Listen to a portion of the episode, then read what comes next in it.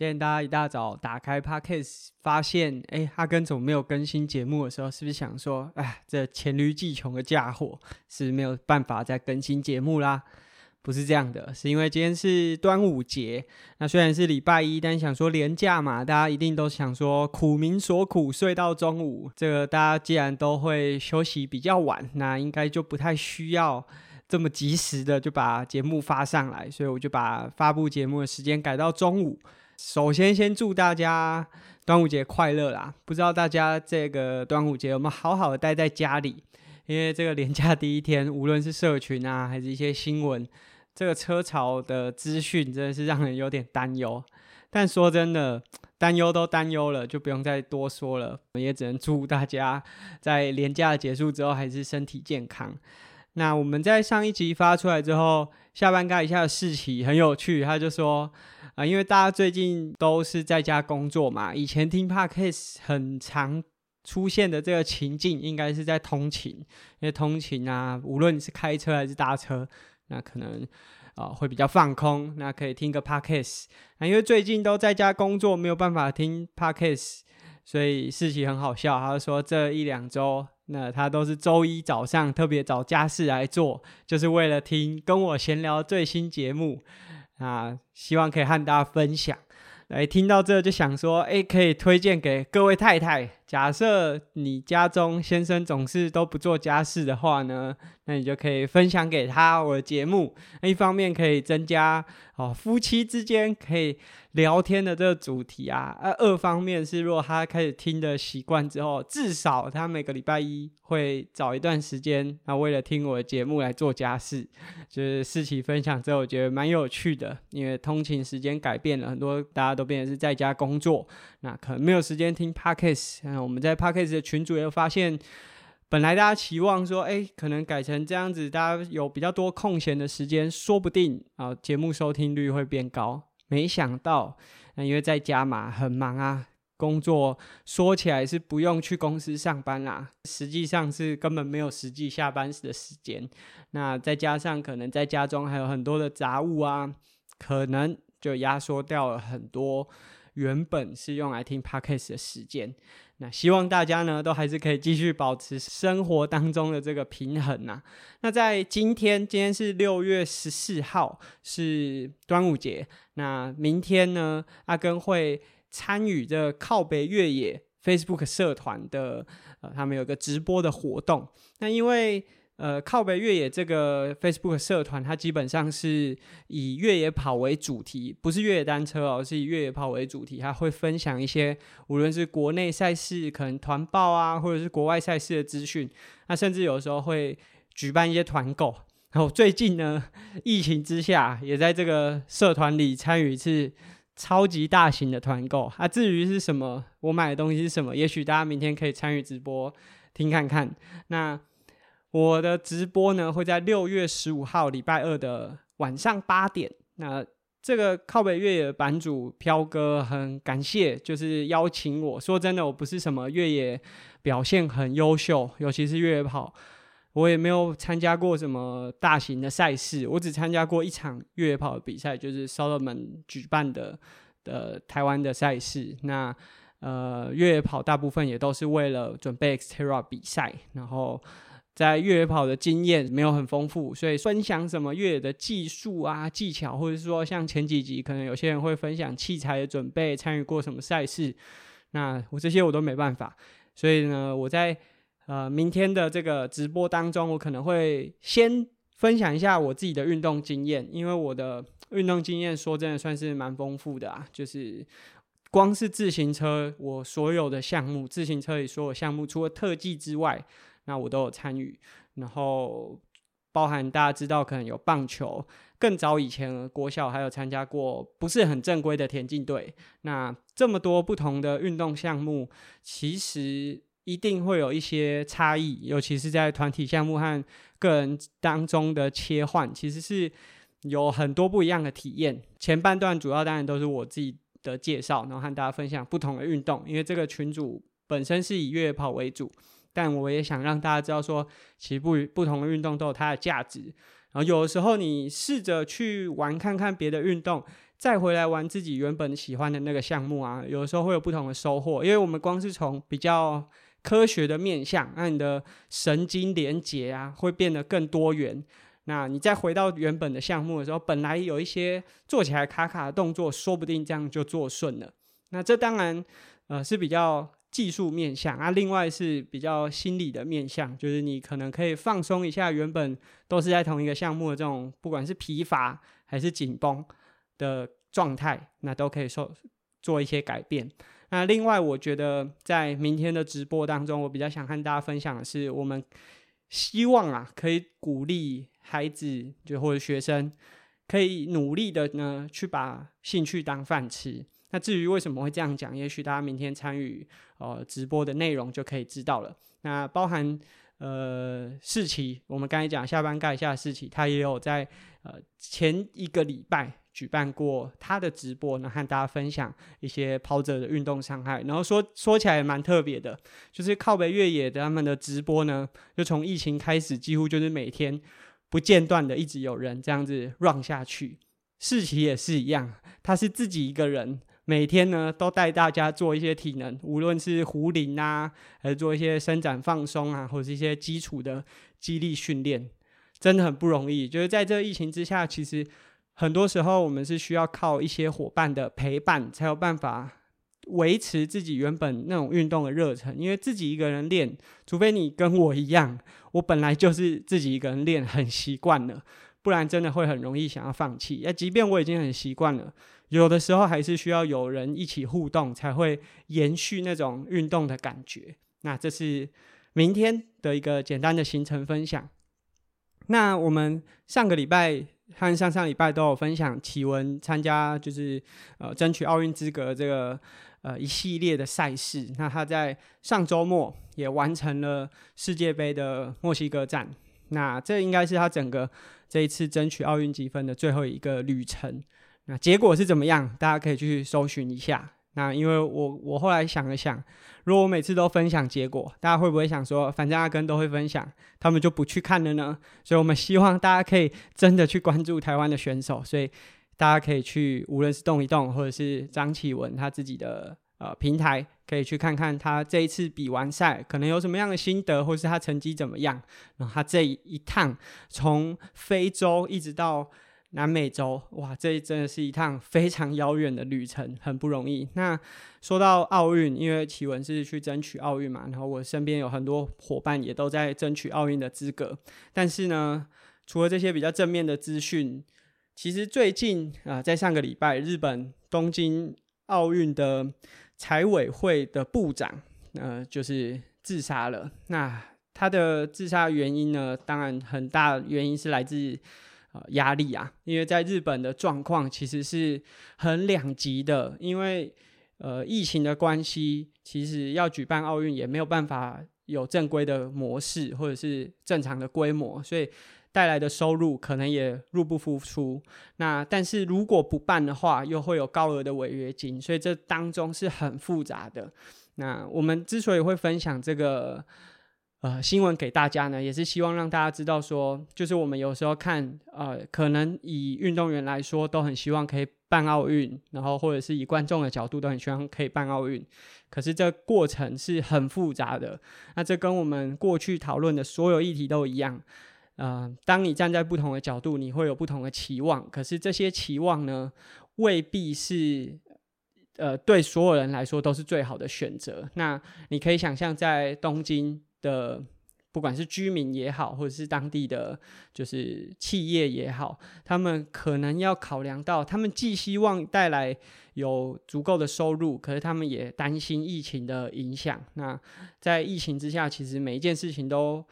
把所有事情摊在台面上。我觉得一部分是让我们呃过得比较辛苦，那另外一部分是也让我们更懂得去思考。更多的面向，那疫情之下当然很痛苦，但是我们终究是要面对的。就是我们已经将近三十天左右的时间，就是台湾虽然没有严格的实施这种所谓的封城，就是比较软性的，但是大家其实也都还蛮自律的啊，至少在我的同温层当中。但是当然还是有很多的状况会发生，那我们也不喜欢。可是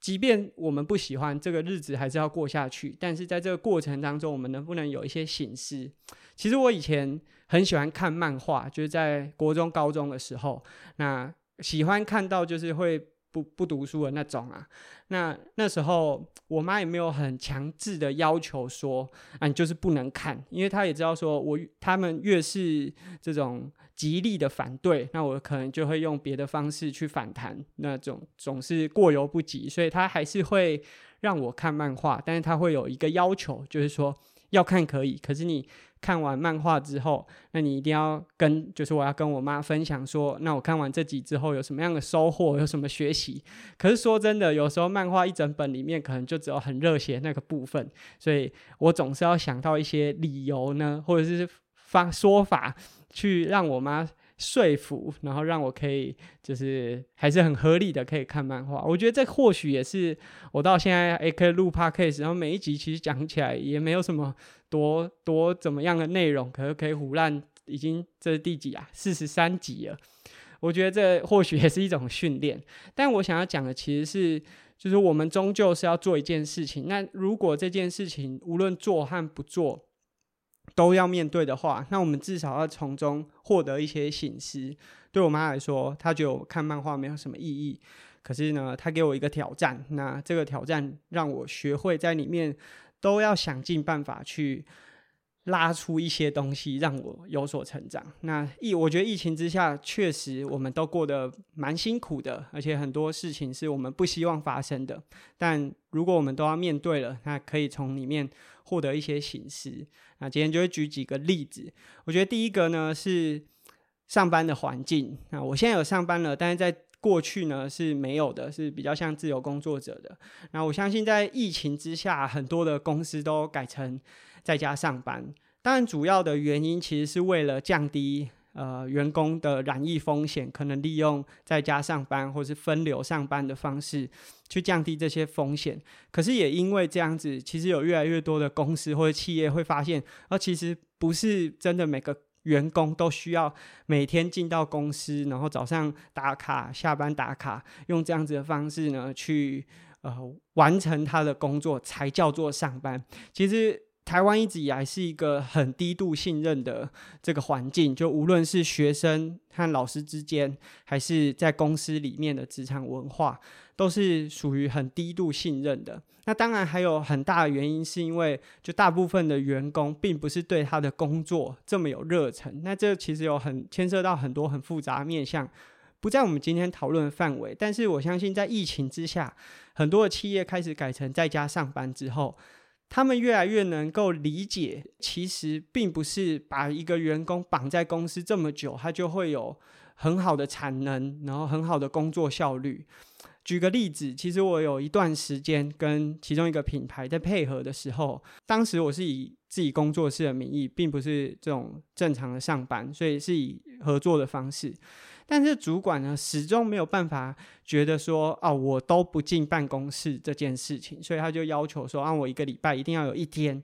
到办公室。那说真的，那一天根本没有任何的意义，而且反而在整个合作的过程中。效率最差的永远就是去办公室的那一天，因为我去了办公室，我也不知道我要干嘛。毕竟我的工作是比较对外部的，其他的同事可能也会想说：“哎，这个人坐在这边，关系会变得很微妙。”当然，我并不排斥去公司上班，因为可以跟很多人交流，然后很多人互动，其实也可以交到一些朋友。当然。也也有一些人的说法是不要跟自己的同事当朋友。我觉得各种说法都有它的原因和理由，你只要相信你相信的就可以了。那总之呢，在这个合作的过程当中，最没有效率的就是进到公司上班的那一天。久而久之，其实也没有太大意义。那我相信，在这个疫情之下，因为很多公司开始改成在家上班，或者是不同的上班模式，如果越来越多的企业可以。体会到说，哦，原来我可以让员工在家，可是我们还是可以有一样的绩效，然后有一样的工作效率和品质的话，不去公司上班更能够省下很多，无论是硬体上面的成本，还是时间上面的成本。那我觉得这个当然是我们很值得去思考的。我们过去没有机会，因为我们不太可能会在任何稳定的情况下去试一个。大幅度的调整，但疫情啊，让我们有机会可以做一些调整。那在这个调整里面，我们可以去感受到说，哦，哪些东西可以留着，哪些东西可以延续。那包含国外很多企业，他们。即便未来可能疫情结束之后，他们可能还是会分配一定的比例呢，让员工有更多的弹性。那说真的，员工的弹性变高了，生活品质变好了，只要这个工作的效率还是维持着，我觉得对公司来说也是一个很大的收获，因为它可以让员工有更好的呃心理状态。那在还没有疫情之前啊，我们可能都已经被这个常态的节奏。牵着鼻子走了，因为有这样子的改变，其实让我们有机会可以尝试一些不同的做法。我觉得另外一个嗯比较大的改变是学校。呃，我们先不讲台湾因为疫情之后变成家里上课这件事情，就是在去年四月的时候啊，我那时候就发了一篇文章，我就说台湾现在是全世界极极极少数可以正常上班上课的国家，因为。在当时，其实大部分的大国家，例如说美国啊、英国、德国这些国家，其实都已经停课了，学生都已经停课了，因为当时国外的疫情是很严重的。那那时候我就说，如果这不是假新闻的话，我们真的很值得好好的研究看看，就是十年、二十年过后，台湾啊这些可以比国外学生还要再正常上课好几个月的这个世代。究竟呢？过了十年、二十年之后，有没有比国外那些学生来的更有出息、更独立、更优秀，还是更有智慧？毕竟我们以前如果只是少上一天课，或者是啊、请了半天假，那师长都会跳脚说啊，这个进进度怎么跟得上？啊，以后考大学的时候怎么办？就是我们都会很在意说啊，这个进度如果跟不上怎么办？那假设啊，过了十年、二十年之后。这些学生也没有跟国外的差距优秀到哪里去，甚至国外的学生还是比我们优秀的话，那我们过去一直以来把这么多台湾学生的童年啊、青春啊赔进去的价值到底是什么？大家可以想象，就是扣除掉一些比较开明的家长，现在大部分的学生课业压力其实是超级重的，他们除了学校的。呃，内容不断的在升级，就是呃，我们其实可以看到很多家长，如果翻开自己国小，可能小学二年级、三年级小朋友的课本，就会发现哇，跟以前上的东西已经是完全不一样的，然后难度怎么这么高？那这个还只是学校，还有很多家长会把孩子送去补习班，然后课后辅导班，各式各样的才艺也好，或者是这种课后的加强。这个张力其实真的是非常大的。那这是我去年发的一篇贴文，但是呢，如果我们现在回来看台湾目前疫情之下，那进到了就是可能很多变成是线上上课，我们仍然可以看到很多的家长，他比起。就是去在乎自己的孩子盯着荧幕这么久，眼睛会不会受伤害？他更在乎的是这个线上上课怎么跟上进度。那我补习班变成线上划不来啊，就是我要退钱，反而比较在乎这些。其实我觉得，在这个疫情之下，我们的无论是工作环境还是学习环境，都跟着改变的状况。我们是真的有机会可以稍微把脚步放慢一点点，然后去思考一下，真的有必要把张力拉得这么高吗？其实我相信很多家长自己在家里看着自己的孩子在上这些课程的时候，他的内容如果这么多，能够吸收的程度，其实说真的，我们都知道。可能过了几年之后，早就都忘光。他只是为了考试去做这件事情的。我们这几年一直在讲啊，一零八课纲，然后希望更有情意的去让孩子可以不要只是按照课本上的文本去学习。可是说真的，如果无论是家长还是学校是不相信的话，永远都做不到。如果我们真的那么相信情谊可以带着孩子去做学习的话，那我们现在为什么一定要非得把原本是在纸本上的课程和实体的课程，非得要照本宣科的全部都搬到线上？那个搬到线上的感觉啊，就好像是你明明回到家中，其实有更多的时间可以跟孩子相处，然后可以让他呃去理解一些以前有可能在学校哦他没有办法去体会到的东西。但是呢，为了赶上这个进度，你还是选择了一个就是很制式，几点钟上课，几点钟下课这种上课模式。其实啊，我最近对108课纲是有点。因为反弹呐、我其实很支持他的理念。他的理念就是希望可以用情谊的方式，让孩子是用自己独立思考、就思辨的能力去学习更多东西。可是我最近在写教科书，被国教院退回来的审查，那他们的回应，这个我未来可能会再用特别的集数去讲。但是总之呢，就会让人家觉得说，嘴巴上讲的是说希望利用情谊的方式，但是呢，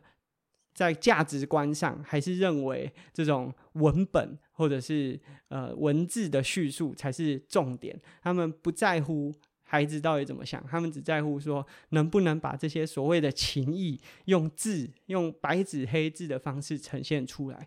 其实我们这几年有看到很多比较进步的团体都在推行，说可以缩短学生的上课时数，或者是就例如说可以九点再上课，或者是说可以有更多弹性的空间。但是呢，我觉得这些东西都是。首先，无论是学校还是家长，他要先相信自己的孩子在更有弹性的空间，也可以有很好的学习品质和学习生活。现在的家长和老师，但我觉得还是有很多很优秀的老师和家长，他们用了他们的方式让自己的孩子在学习。可是绝大多数还是不够相信自己的孩子，他们觉得如果不把这些课排满，那我的孩子绝对会走偏。他觉得，如果我们不照以前那一套，就是很硬的上课方式的话，他就会赶不上进度。所以，即便呢、我们真的有办法把上课时间缩短，家长还是会想尽办法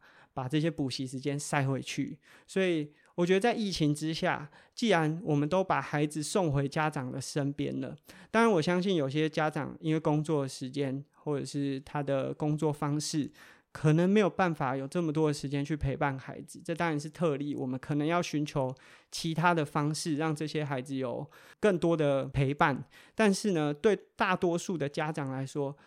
在这段期间，孩子都已经送回到你身边了，可是大家却嫌少多一点的时间呢，去听听看孩子的声音，或者是站在老师的这个角度。过去可能都只有在教室里面，他没有办法再多多做更多多元的学习。那如今他都已经回到家里了，我们其实是可以用更多的方式，让他跟家庭有更多的连结，从这里面去学习到更多不一样的东西。呃，这我这里举一个例子，但是呃，实际的印象我有点可能会有一点落差。就是我自己的妈妈是退休的校长，她曾经有推行过小朋友的。寒暑假作业就取消。那所谓的取消，并不是说就没有寒暑假作业，而是没有制式的。因为呃，可能跟我同一个世代的呃伙伴，大概都知道，以前我们的寒暑假作业可能就是会有。可能四十页甚至一百页，那每一页呢会有一个模组，那希望你可以完成。当时我妈的推的这个办法就是不要有寒暑假作业，那让小朋友自己决定他的寒暑假作业想要做什么。有些孩子可能真的就是不做，但是最后的发现是很少，那个百分比可能不到五趴。多数的孩子，他其实有自己很想做的事，你只需要教他如何把这些想做的事情呢，利用无论是用画的、用写的、用照片、用各式各样的方式去把它记录下来。那我相信这个才是比较有符合我们现在想象中的情谊啊。说真的，我也不太确定这些可能教育部的官员或者是呃研究院的这些研究员，他们想的是怎么样。但对我来说，这些孩子真的能够学习到的，应该是借由他们自己想想到的东西，去延伸出来的。那现在我们有机会让孩子回到家中，其实有很多的时间，他可以做更多、更不一样的学习。那这可能是他们学习生涯当中非常难能可贵的一段时间。但在这短短的一段时间，当然啦，在疫情之下，每个家长都觉得够长了，太长了。但是在他的人生当中，这可能这短短的一段时间，我们为什么不能让他有一些更不一样的改变，或者是？更不一样的发挥，我相信已经有很多的老师，因为我自己有看到，呃，可能我自己已经在当老师的朋友，他们有做一些很不一样的改变，让小朋友呢，他在家中的线上教学，不是只是看着荧幕，然后把这个荧幕变成原本的教室，这这样子一板一眼的东西，它其实是可以有很多改变的。但是呢，其实这跟我们以前讲过的一个主题，就是你要先相信。先相信这件事情是可行的，你相信你的孩子是有办法自我自主学习的，那我们才有办法继续让孩子在更自由的空间，然后去发挥他的想象力，去做一些更不一样的事情。那我相信在疫情之下，孩子都已经走回家庭了，无论是家长还是老师，其实可以花多一点的时间去思考。那最后一个啊，要讲的其实比较沉重的是，在这段期间。其实我们不希望是在这样子的环境去发现这件事情，但这件事情其实一直存在。在疫情之下，台湾的死亡率，就是如果确诊之后死亡率，相较国外是高很多的。甚至这一两周，发现有越来越多根本还没有机会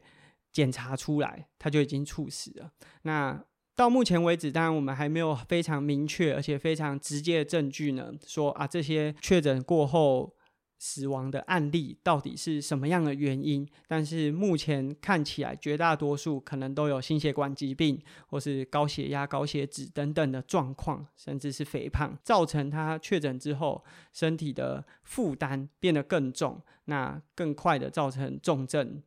影响自己的健康状况。那其实。这个可以让我们去思考到，台湾有这么多的医疗资源，但是都投入在头痛医头、脚痛医脚这种很表面的事情上面。我们常常在讨论说啊，现在台湾走向高龄化，长照的经费不足，然后以后可能要看护啊，要怎么样？可是我们却鲜少把心力或者是资源投入在更前期的预防上面。其实像在芬兰，他们花了非常多的资源在预防健康长辈失能的这个部分。简单来说，就是他希望在还没有发生任何的疾病、任何症状之前，就可以把这些长辈可以提早送到啊、例如说健身房或者是一些适合的运动中心，让他们在可以不断的维持健康状况良好的状况下，往自己人生最后一段路去走。其实这个成本是差很多的。当你呃，必须要长期卧床，然后要看护，比起你在前期花一些时间去运动，其实成本上面有很大的差异。但当然，可能很多人听到这边，假设你没有运动，你不是运动产业，你可能会说啊，你就是运动产业的啊，所以你当然这样讲，你当然希望国家政府把更多的资源投入在这种运动训练，然后去照顾高龄的长者。那但是。这个事实其实已经慢慢的都摆在眼前了。台湾有越来越多的长者，他们在临终、在走最后一段路的时候，他们其实在身体状况上，其实已经是非常不好的，他没有办法用比较良好的生理状况去面对人生最后一段路。说真的，那无论是对家庭来说，还是对长者当事人，都是一个很大的负担。那我们当然在短期之内不太可能，因为知道这件事情就去改变什么，因为包含健保，只要改都是非常危险，而且会流失很多选票，无论是对哪个政党。但是呢，假设你自己。家中就有长者，你的爸妈、你的父母，其实我们可以用这样子的方式去思考。我们其实有更前期的方式去解决很多问题。刚刚我们前面讲了这么多不同的案例，有很大的一个部分是我们要先相信这个改变是由我们自己开始做起就可以的。那我们有的时候会很寄望说，从外部做了某些改变，然后可以让我们自己呃从中受惠。可是其实更重要的是，我们自己要先相信这个改变在我们身上就是有用的。啊、我还记得，呃，三五年前吧，就是我妈还没有退休的时候，啊、那时候她工作很忙，然后其实身体很不好，然后刚好有一次，呃，因为跌倒的关系，她本身有慢性疾病，类风湿性关节炎，那她因为跌倒的关系就有动手术，那那时候我就我其实是蛮生气的啊，我就跟她讲说，到底。这么忙是为了什么？然后为什么？呃，同样都是你想做你想做的事情，也许是把自己的心力投入在教育上。为什么你不找一个生活压力张力不要这么大的地方？因为像他自己在当校长的时候，在非常高张力的学校、高张力的生活环境，加上整个台北其实很繁忙，每天啊、上班塞车，下班塞车，然后整个生活节奏是很纷乱的。生活环境其实也没有很好。那当时我都已经住到中部，所以知道说，其实有很多地方你可以住得更舒服，生活条件更好，那花费说不定负担还比较轻。那你可以还是做自己想做的事情，就像我们在第一个案例讲的，在家工作。那当时我就把这样的案例举给他，可他当时跟我说的是呢，那在台北才有比较好的医疗资源。那因为他的身体呢，状况不是这么好，假设离开台北，他会担心说啊，没有好的医疗照护。但我那时候就跟他讲，假设离开了这么高压的工作环境和这么高压的这个生活状态，真的还需要这么多的医疗资源吗？那我觉得最重要的那个点，就是我们今天讲的这三个案例最重要的那个点。我们都可以选择去相信一件事情，那大家相信的事情其实都是对的。你一样可以继续在很高压的工作环境、学习环境，或者是这种健保状态、头痛医头、脚痛医脚的这个环境里面去生活，都没有错。他们的做法都还是解决了某些问题。但我觉得今天最重要的就是，在这疫情之下，我们生活突然被撞击了，被一件。我们原本不想遇见的事情呢，撞击我们的生活，产生了很多改变。那这个改变造成我们过去可能在生活当中从来不会去做的尝试，在这段时间都尝试了。那我们是不是可以试着在这些尝试当中去思考看看，过去那些我们觉得不可或缺的很多价值观，其实是不一定有必要一直存在着的。那假设我们去相信。其他的方式或是做法，就像假设我妈相信了住到更舒适、更安定，然后没有那么高压的环境，或许她根本不需要这么多的医疗资源，因为她的身体不用处在这么高压的工作状态之下。啊，我觉得这一切的根本是我们要先相信。觉得最近就是在疫情之下，有一个蛮难过的新闻啊，就除了我们一开始分享这个日本奥运的这个事件之外，呃。前阵子有呃健身房，他们的教练因为进公司呢，拍摄线上的课程，那因为进去的人数呢超过了五个人以上，那不符合政府目前的规范，结果就被裁罚了。但是这个其实对我来说是难以认同的，就是对这个健身房，他并没有招揽外面的客人，他只是因为业务上的需求，因为现在大家也知道健身房啊、游泳池这些运动相关的产业。都是停业的状态。那